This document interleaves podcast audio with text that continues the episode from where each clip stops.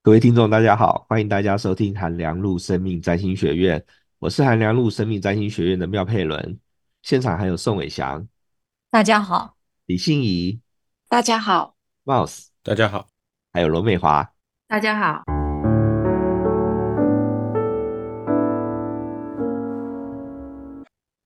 啊，各位听众，大家好。就是那个今天呢，大家听到的声音可能有点奇怪啊。原因是呢，我们这个五人组里面呢，竟然有三个人生病啊，就是最近的感冒非常的厉害。然后呢，我们生病的刚好呢，都是那个平常不太生病的人。所以说呢，各位听众，呃，也提醒大家哦，最近要小心身体。而且还有，就是不但是小心身体，而且是那个稍微你觉得有一点点。不舒服哦，你就要去看医生。因为我讲到这个，我就觉得非常的算是后见之明，加上懊悔。因为我家楼下就有一颗有一间小儿科的那个小儿科诊所，平常呢我稍微一不舒服就会下去看。就这次也不知道怎么搞的，就想说应该是可以好哦，结果没想到它就越来越严重。所以也提醒各位听众，呃，如果稍微有一点点不舒服的话呢，就赶快去看。医生，对，我感冒的状况是，其实跟这个时候感冒的行运，跟去年确诊的时候的行运其实是几乎一模一样的。可是去年确诊大概三天就恢复了，可是这一次的感冒到现在已经超过十天了，都还没好。所以，呃，大家真的要很注意这个土星来来回回走的路径哦。就是他走了第一次，好像感觉没有事情就过了，结果他再回来第二次、第三次的时候，就会更凶猛。尤其是现在，因为土星在双鱼座，双鱼座跟免疫系统的机制有关，所以大家应该也可以注意到，当土星进入双鱼座之后，虽然 COVID-19 已经似乎逐渐远离，不过还有很多其他各式各样的感染性的疾病啊，也就开始逐渐的出现了。所以在土星进入双鱼的这两年多的期间，大家都还是要小心的保护身体啊。对，其实那个我们这次啊开会的时候，觉得最最令我惊讶的是呢啊，就是我们平常看起来最容易生病的应该是宋伟祥跟罗美华，就他们两个都好好的，那我们 剩下三个呢哦，比较没那么双鱼的，结果就哎这次就是被呃击中哦。好，那再次呢，要提醒大家，我们呃在二月份的时候呢，要有那个行星逆行课要上活动通了。所以说，各位听众如果有兴趣的话，可以点我们节目的资讯栏，呃，也可以呃直接去活动通搜寻占星啊，就可以看到我们这个逆行课。那这个逆行课呢，呃，它是一个非常适合你大概有一点点占星概念啊，有听过行星是什么，星座是什么，就可以来上了。它是一个从初阶到高阶都可以上的课。因为这一次呢，我教的时候会先教，比如说我们说水星逆行，水星逆行在双鱼座。像我，比如说我刚才这句话，我就会先教水星是什么，水星的符号长什么样子，这个符号带来什么样的意义。那么水星这颗星它本身的意义是什么？那水星逆行会有什么样的意义？那水星逆行在母羊，水星逆行在双鱼，水星顺行在母羊，水星顺行在双鱼。天上的水星在双鱼顺行逆行，天上呃或者是你本命星图的水星在双鱼顺行或逆行，它有什么样的意义？所以它是一个内容蛮丰富的课程，也欢迎大家来报名。那另外要提醒大家，呃，之前呢我们的预购的募资计划呢啊，有这次我们出了三本新书哦，就包括了。二零二四占星运势指南、宝瓶世纪全占星，还有水星火星行运全书，这三本纸本书呢，呃，我们现在已经进到通路了哦。所以说呢，如果说各位听众之前在我们的募资计划还没有买的话，很想买的话呢，那我们现在可以去呃各大通路都可以买得到。那我会建议说呢，如果各位听众要去成品买的话，不妨先上一下成品线上，看看它各分店的呃库存量啊，那再出去买才不会扑空。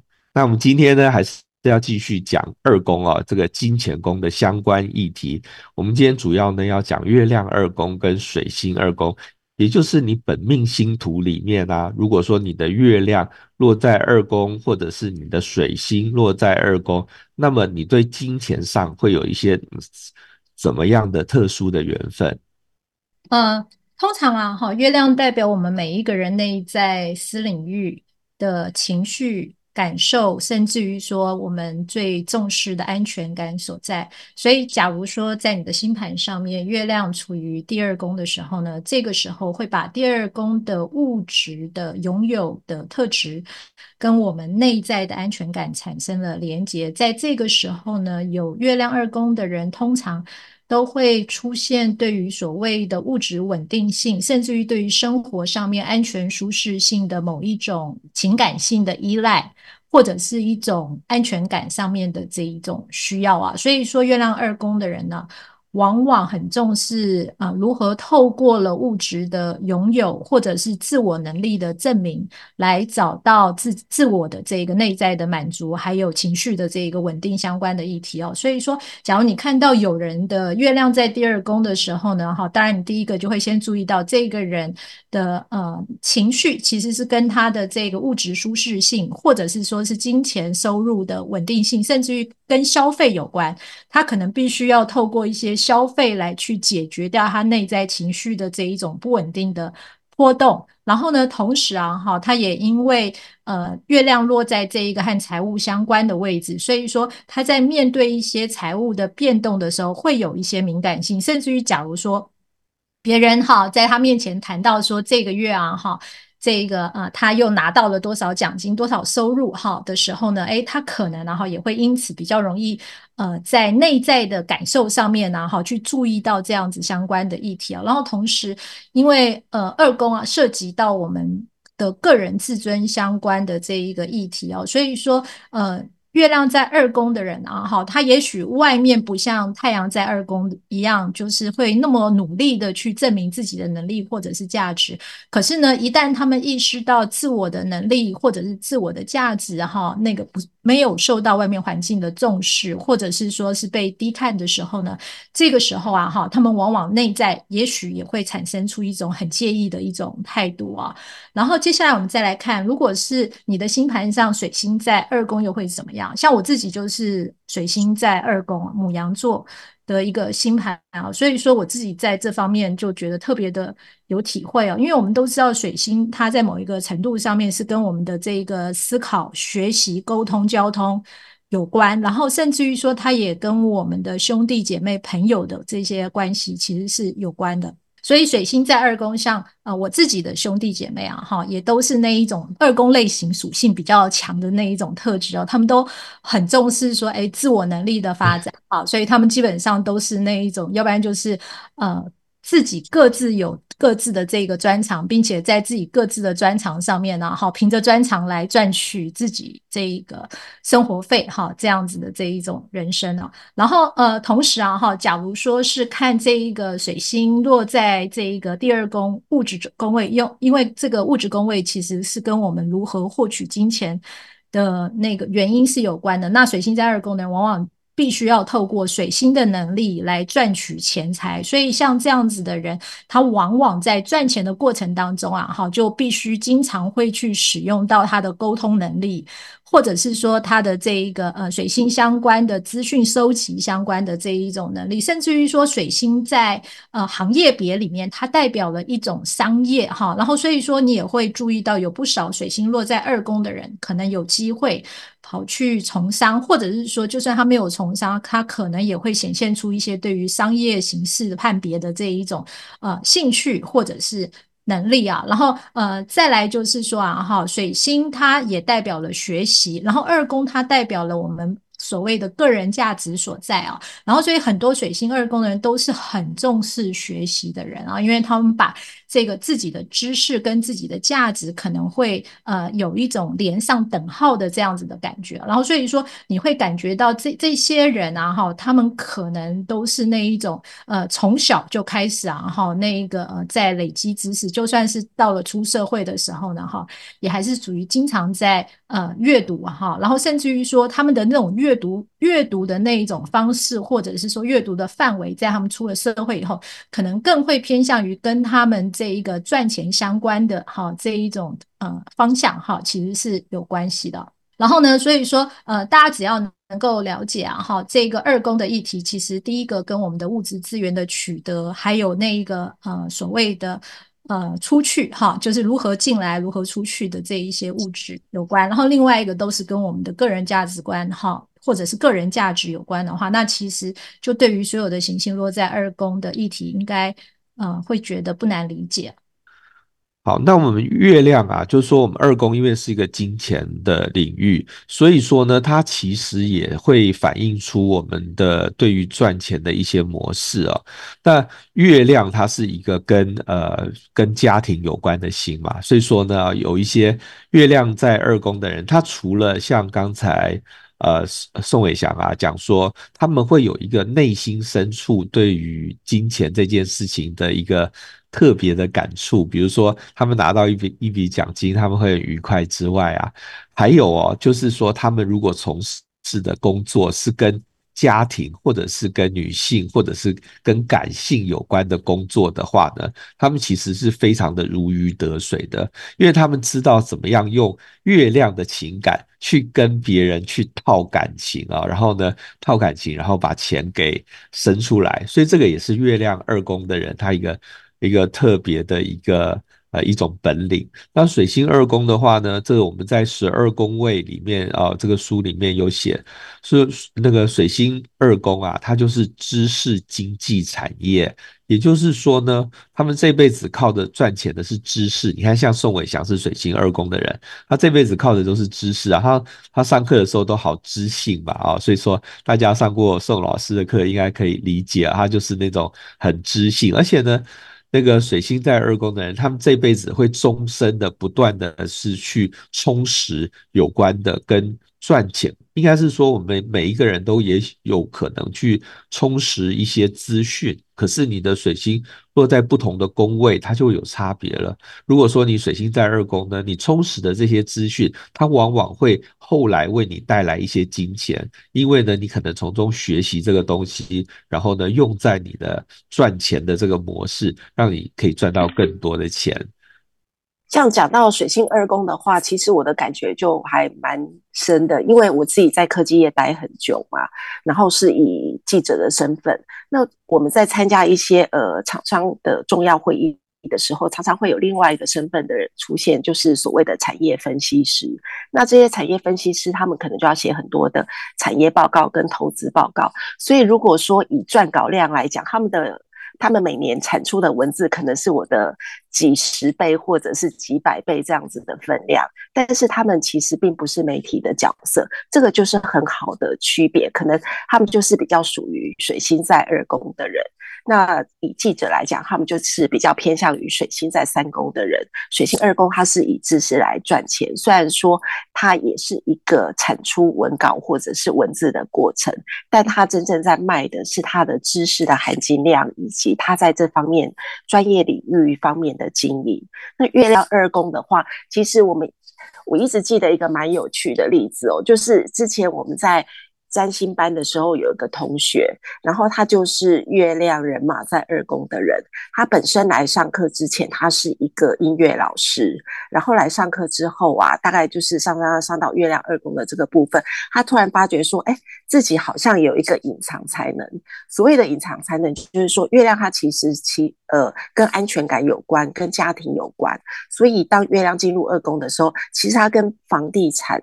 也会有一定的缘分。然后这个同学就是因为上了占星，然后觉得好像可以试试看，结果朝这方面去试，就真的还蛮有斩获的。就是在呃，可能房地产的买卖上面的确有很好的成绩。然后所以后来他就一直讲说，如果没有上占星的话，可能一辈子就是当一个音乐老师，就是。不会有斜杠人生，不会有第二专场这样子。那当然就是说，呃，后来我碰到我另外一个朋友，他也是月亮在二宫，他也是非常的热衷房地产这件事情，就是有空就喜欢到处去看房子，然后投资买房子还买到美国去。不过就是呃，虽然说月亮在二宫，他有这样子的缘分，可是因为月亮它还是跟安全感有关，所以呃，像。房地产就是这个类型的投资，如果说有一些损失干嘛，也会严重的影响他们的情绪。所以不是说月亮在二宫你就一定可以做去做这件事情，基本上你还是要看你整张图的配置，然后来判断说是适不适合走这个方向，或者是说到底要摄入多深。好，那接下来康妮有没有例子要举呢？因为我自己二宫没有心，然后我刚听各位的说明，我就会觉得，诶，这样很妙。因为比如说二月亮二宫，它是情绪跟金钱几乎是类似绑定的一种状态，所以他们的那个情绪会跟随着他们的收入，或是意外之财，或是金钱的一种状态的呃而一起波动。那我就没有这个状况啊，因为。嗯，好像有钱 没钱都是这样过，或是我的心情就不会是那么直接的反映在跟我跟金钱的关系，对，就还蛮不一样的一种，哎，一种感受。因为，嗯，我的因为就是跟你的月亮，呃，落在了宫位有关。那那我就是刚才听大各位的分享，我就会觉得，哎，这个蛮有趣的。然后，因为月亮也跟吃东西有关嘛。对，我觉得月亮在呃二宫的人，可能某某一部分他的价值或安全感是是透过食物来安慰的，对，或是说他如果二宫是代表赚钱的方式的话，也许做吃的也是一个选择，或者说他是做一种抚慰人心或是照顾的一个角色，用这个方式来赚钱，对，嗯。好，我自己在接触月亮二宫族群的这个过程当中，我发现这是一个非常有趣的族群啊，因为真的那个月亮二宫的族群，他们就像刚才康宁讲的哈，他们可能有的时候对于像是这一个情绪来的时候啊，哈，可能就会借由吃来反映他们的这一种。的变化，然后或者是他们就会借由消费哦。那我之前就有碰过有一个呃月亮二宫的朋友就跟我说啊哈，他觉得他每一次啊哈，只要心情不好的时候啊，就会呃忍不住去逛卖场，而且他通常在那个时候就会忍不住让自己买同一个品牌哈，同一个系列的包包哈，可能不同的颜色全部都把它买回家，买回家了以后自己又在后悔，觉得自己又不是个。呃，又又不是个蜈蚣，又没有那么多手啊，拎那么多包包做什么？好，然后所以他经常就在这种消费的冲动跟后悔当中这样子打转啊。可是另外一方面，呃，他自己又因为月亮二宫，他其实对于这一个理财啊，哈，他自己也蛮有心得的。所以说呢，呃，他自己在平常啊，哈，都会去注意到一些坊间，像有一些我们讲呃折价券啊，哈，或哪里有打折啊，哈，这些议题，然后他都很清楚。所以像有的时候，我如果想要买一些什么东西便宜的话，我就会打电话问一下这个月亮二宫的呃这一位朋友啊，然后。说，呃，月亮二宫的人往往是借由月亮相关的能力来呈现他们的自我价值。假如各位同学你们有听过，在美国有一个非常有名的一个呃女人叫做 Martha Stewart 哈，她应该是在我们现在这一个年代的人比较知道的名字。她之前一开始出道的时候，就是在呃美国的电视节目上面专门就主持一些和所谓的居家环境布置啊、整理啊、美化，甚至于说怎么样去呃这一个在家里面开一个 party 啊、宴客，然后如何在那一个厨房里面制作美食哈，就呃那个等于说有点像是台湾的傅培梅，可她做的呃这一些介绍是。涵盖了整个家庭的品味相关的这一些议题啊，他就是靠这样子的这一种节目，呃，一炮而红啊。然后，所以等于他也是借由他的这一个月亮好的特征来展现他的这一个自我价值，哈，然后使得他因此好来声名大噪的。嗯，我可以补充，就是因为月亮，我还是想提醒跟女性非常有关，还有跟女生的身体。那如果你月亮在二宫的话，你的。就是天上行行运的月亮，然后月相其实都会影响到你的身体，然后它就会影响到你的心情。它其实同连带的可能也会跟你的财运有某部分的呼应，可以自己多观察。对，刚举到玛莎斯图华，然后我就想到说，哎，真，因为他其实比较有名的是，他开创了一个一个产业啊，就我我们以前当然会。觉得说，比如说像是呃电视名厨啊等等啊，我们都觉得好像也不是很稀奇。但我们从从那个 Julia Child 啊，一直到现在啊，一直到我们各国都有电视名厨啊。可是玛莎斯图华比较特别的是，它也不是比较特别，而是它做的特别好。的地方是，他把这个发展成一个产业啊，就是以前那个各个电视名厨呢，很伤脑筋的事情就是业配嘛，因为呢，就是那个像 Julia Child，他甚至还。还为了不想要叶配哦，所以说他都把那个所有东西都贴起来。可是像玛莎苏华的话，他等于是你看得到的任何东西都是他的叶配，所以就是他自己厂牌的叶配。所以说呢，这个就是。所以月亮落在二宫的人，你会发现说呢，如果说你看他做一个呃，也许是直播主啊或者网红的话，他们做那些业配都非常的有他们的月亮的感性在里面啊。所以说呢，我现在要下一下今天的金句哦，就是太阳二宫的人爱赚钱，月亮二宫的人不会穷，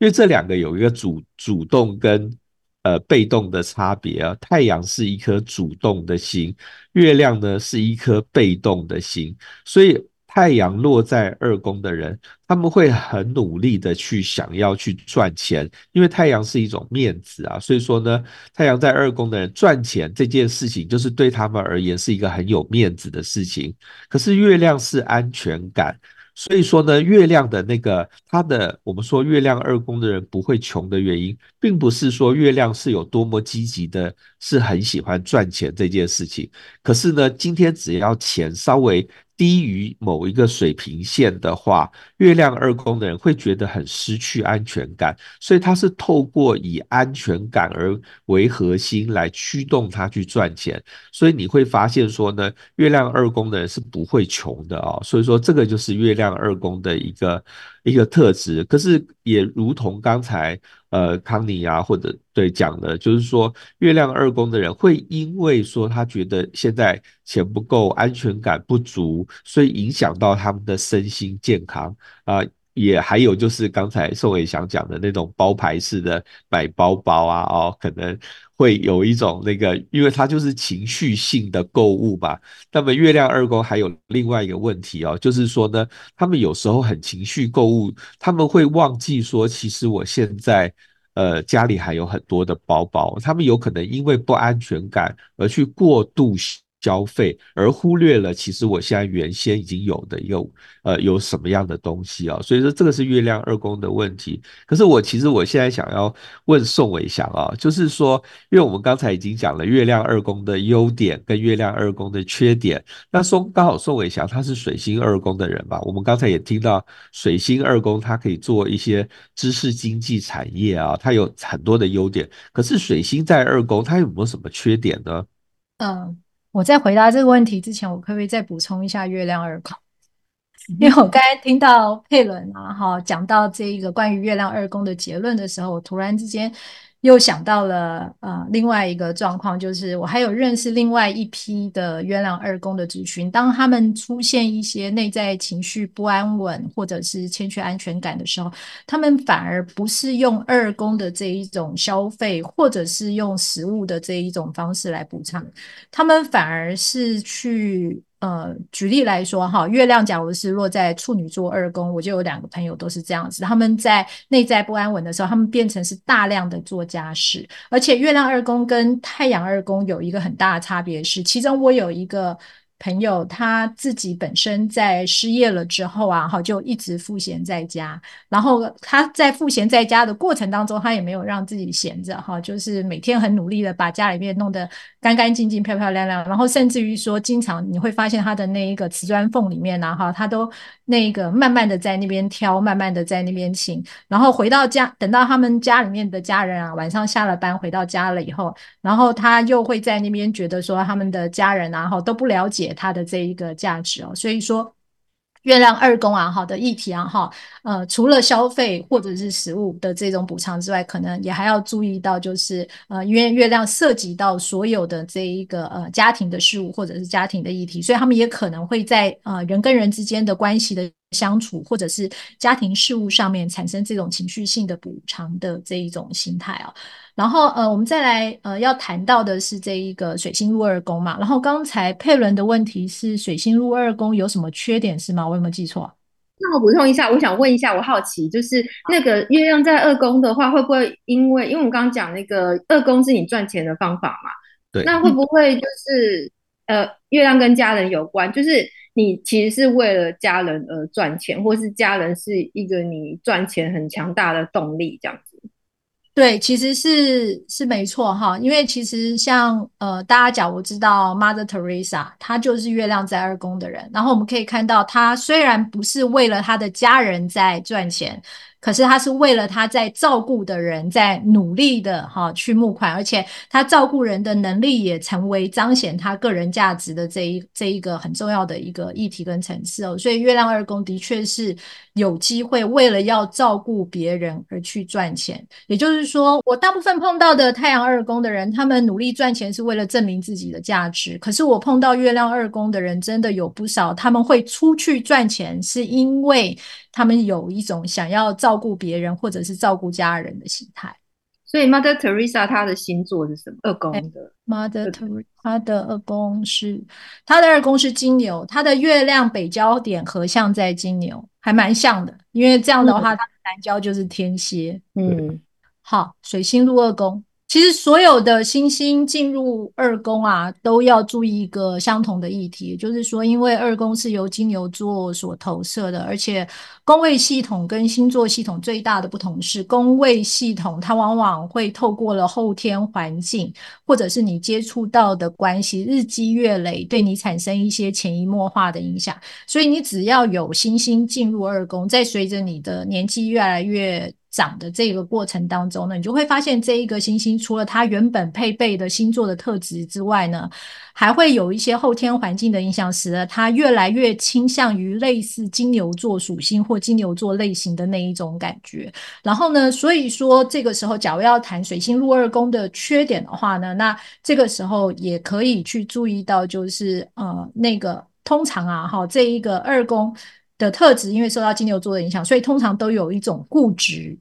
缓慢，然后同时也有一种自尊心过强哈的议题，或者是说过度的想要去证明自己的价值，所以会让自己可能会有一种。呃，过度担心或者是过度努力，哈，这样子的这一种状况。然后水星在第二宫的时候呢，往往也会因为这样子的一个原因。举例来说，因为水星入二宫是一种实用型的知识主义者，所以说呢，哈，它会变成是一种呃一种叫做为了要让自己不要落后这个世界，或者是不要落后自己的同行太多，然后因此会有一种不断强迫自己要经常。保持在一种学习机动性的这一种状态里面，或者是思考机动性的状态里面。然后呢，所以这个时候，假如说你本身的这个水星的相位不好，或者是说水星进入的这一个星座，其实并不是一个思考型或者是喜欢学习型的星座的话，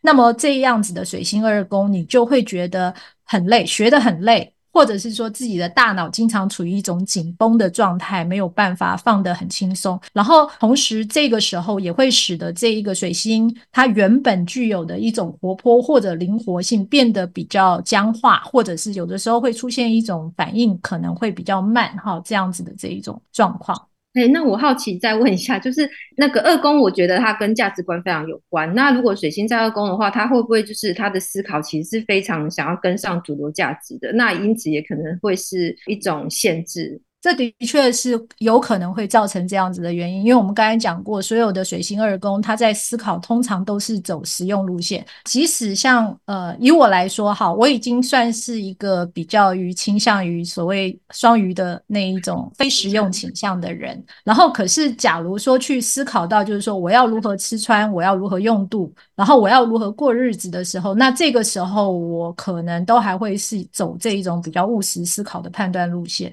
而且另外一种描述叫做所谓的务实的灵性主义者，我不晓得大家有没有听过？有有，我听过，我听过。超级物质倾向的灵性主义者，呃，有两种，一种是物质倾向的灵性主义者，就是去庙里面拜佛求神拜香，哈，都是为了要能够让自己有个好前程，或者是保佑自己的呃先生儿子。他可能不是为了自己，可是还是一个务实性的哈。然后还有另外一种务实性的灵性主义者，就是可能在呃走灵性的这个路线的时候，比较不喜。喜欢走一些很虚的东西，他都必须要走一些所谓的呃，证明这个东西必须是有用的，好，他就会继续往下面发展。如果这个东西感觉是比较虚晃的，没有办法被证明的，那他可能就呃只是看一看就过去了。然后水星二宫的人有这样的倾向，对对，对，就是比较贴地，就对了。比较对，他就算走灵性主义，也是一个比较贴地的灵性主义，就是他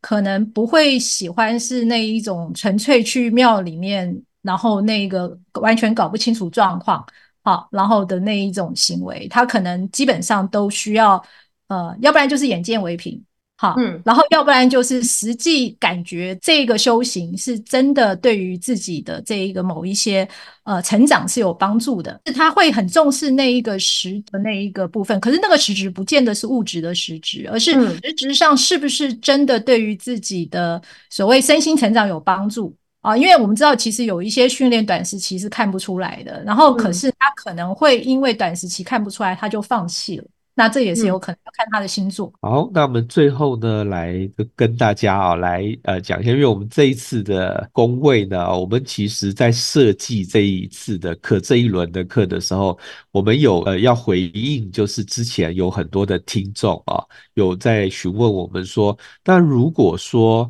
呃，我的行星啊是在两个宫位之间啊，那也许是出生呃的那个时间有问题啊，或者种种的因素啊。那我想要判别说，我到底我的水星啊是在一宫还是二宫，或者是我的月亮在一宫或者是二宫，这种边边角角的问题要怎么解决呢？那么今天刚好就借着水星在二宫跟月亮二宫的这个议题呢，我们就跟大家稍微提醒一下啊，就是说，如果说你的月亮啊在一宫。或者是在二宫，它其实是有一个显著的差别的，就是我刚才说，月亮二宫的人，他关心的是钱，所以说你会发现说呢，播出的时间应该各位差不多要拿年终奖金了啊。那月亮二宫的人啊，他是非常会随着奖金啊而起舞的人，就是他拿到钱之后呢，他就会心里就会演很多的小剧场啊，就是。因为呢，他的整个月亮会随着金钱而起舞。可是月亮在一宫的人，他相较之下呢，他的心情起舞的方向并不是钱，而是别人有没有注意到我。比如说呢，我也许说我饿了。月亮一宫的人，他饿了的时候呢，他会做出一些比较强大的反应哦，比如说他脸会瞬间变得很臭。那如果说他身边的人没有注意到这件事，他就会开始有一点微微的不高兴啊，也会有更大的情绪的反应。因为一宫它是一个一个人的外在的表象。那么二宫是金钱，所以说月亮在一宫的人呢，他们如果说情绪不高兴的话，他会希望全天下都注意到说，哦，你现在不高兴，那我来给你呼呼哦，这个是月亮在一宫跟二宫的差别。那水星在一宫，还有水星在二宫，它也有很显著的差别，就是水星在一宫的人，他纯粹就是话很多，他一坐下来就要开始讲话，那他也有可能，他坐下来旁边没人，他也想讲话。好，这个是水星在一宫，可是水星在二宫呢，他也许读书，也许讲话，可是这些东西也许往往都跟金钱有关，而且水星一宫的人不见得会经常去读什么财经杂志啊，或者是去看一些财务跟呃理财有关的书，可是水星二宫的人会。因为月亮这一颗行星啊，它在天上周期运转，每二十八天就有一轮的阴晴圆缺，所以月亮这颗行星是出了名的以变动闻名的。同时呢，水星跟月亮也有异曲同工之妙，水星也是一个代表了一种变动的行星，所以不管是水星在二宫还是月亮在二宫的同学们，可能都要注意一下自己财务相关的这一种变化周期，可能速度会比一般人来得快。我补充一下，我觉得水星跟月亮其实，在灵性的层次，他们是有很强的重叠性，因为他们其实都跟记忆有关。对，那水星比较是知识层次的记忆，那月亮比较是灵魂的记忆。他们如果在二宫的话，他们就会有某种程度真的很很类似这样子。对，一个是知性，一个是感性，所以说他们都会就是对于你钱，他也许方向不一样，可是你会发现说，诶，他们对于金钱，他们是有一些自己的看法。所就很敏锐，而且就是会有他们自己很独特个人的一种意义吧，这样讲。对对对，就是他一个是理性的敏锐，一个是感性的敏锐，但真的都很敏锐。呃，关于这一个水星在二宫所造成的资源的变动性，我在这边也有一个例子可以给大家，也就是假如各位同学们有看过《与神对话》那一系列的书，它的作者 Neale Donald Wash，。他在写出这本书之前，他原来是在做广播的。好，那大家都知道广播也是靠嘴吃饭，所以他水星二宫这的这个特质，在他的这个原来广播业里面呢，好是有呈现出来的。然后后来他因为碰到了一场车祸。然后妻子跟他离婚，他所有的财产也都失去了，然后沦落到街头成为乞丐，然后在街头上面流浪了，好像是六到九个月吧。突然之间就有点好像是呃接到天启之类的这一种特殊的状况啊，然后开始自己用这一个呃笔开始进行这一种灵性的记录，写出了这个与神对话的这本书。与神对话这本书第一集刚出来了以后呢，马上一上市没多久就大卖，所以大家可以听听到我在这边介绍这个 Donald Wash 他这样子的一个简单的这样的经历，大家可以发现他从一个中产阶级变成一贫如洗，到街街头流浪当乞丐，当了乞丐那个六到九个月之后，突然之间一本书又让他整个又爆发起来了哈，这个就是所谓的水星二宫的人，你可能会出现的这一种所谓的阶段性财务的这一种变动感。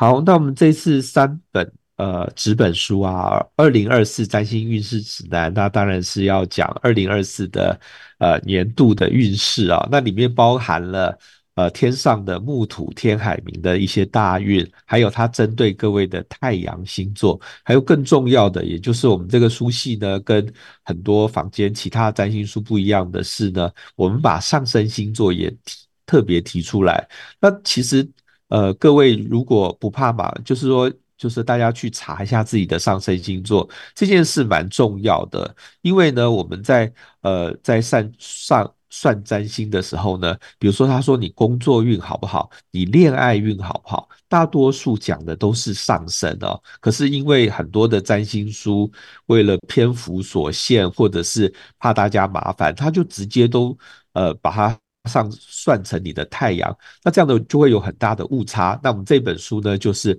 把上升跟太阳分开啊。这个是二零二四占星运势指南。那么宝瓶世纪全占星呢，是韩老师在一九九九年啊，就是千禧年，呃的那个快要。来临之前写的一本书，当初我们在看的时候都觉得啊，这本书也太复杂了吧。然后它有好多很深的议题啊。那基本上呢，它有一点点在暗示啊，也是在期许，也是在推测未来的那个二十一世纪之后会发生什么样的事情。那我们之前也在呃，就是我们在开南瓜的时候，我们南瓜六年以来呢，也在谈说。这本书到底适不适合出呢？因为它的议题其实是有点难。可是我们在呃后来啊，就是我们在今年在评估的时候，忽然就发现说，诶，我们经过六年的努力啊，就不只是呃，就各位听众、各位同学或者是各位读者们啊的程度，其实是大为提升的。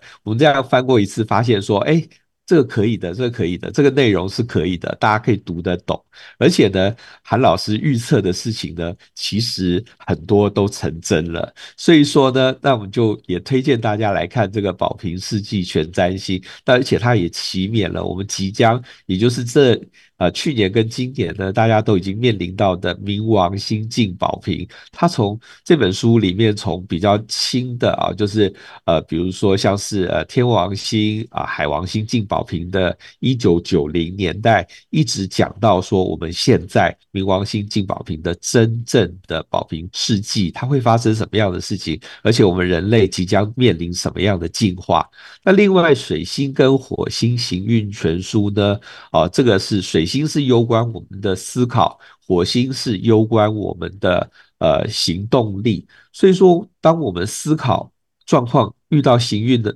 呃的时候呢，当我们思考状况很好，你可以做什么样的事情？而且呢，火星的话呢，是当行运